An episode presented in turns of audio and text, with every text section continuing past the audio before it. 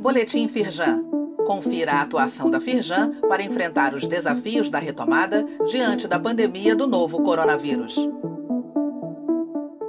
Edição de quinta-feira, 26 de novembro.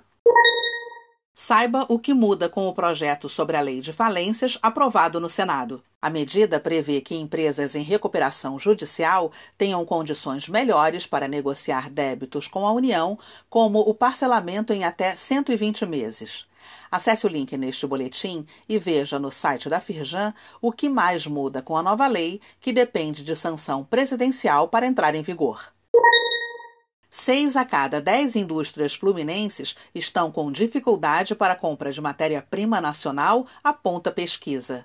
Entre os principais entraves, os empresários destacam a falta de estoque pelo fornecedor e os preços muito elevados.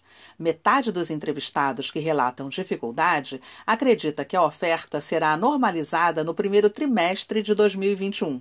Foram ouvidas pela Federação 315 empresas. Acesse o link neste boletim e saiba mais no site da Firjan. Custo da energia elétrica será debatido em um webinar promovido pela Firjan. O evento vai debater as principais questões que podem pressionar os custos da energia nos próximos anos. Com transmissão ao vivo, o webinar vai reunir diversos especialistas do setor.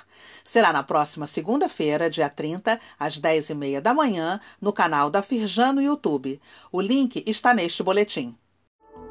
Saiba mais sobre essas e outras ações em nosso site www.firjan.com.br e acompanhe o perfil da Firjan nas redes sociais. Boletim Firjan, informação relevante para a indústria fluminense.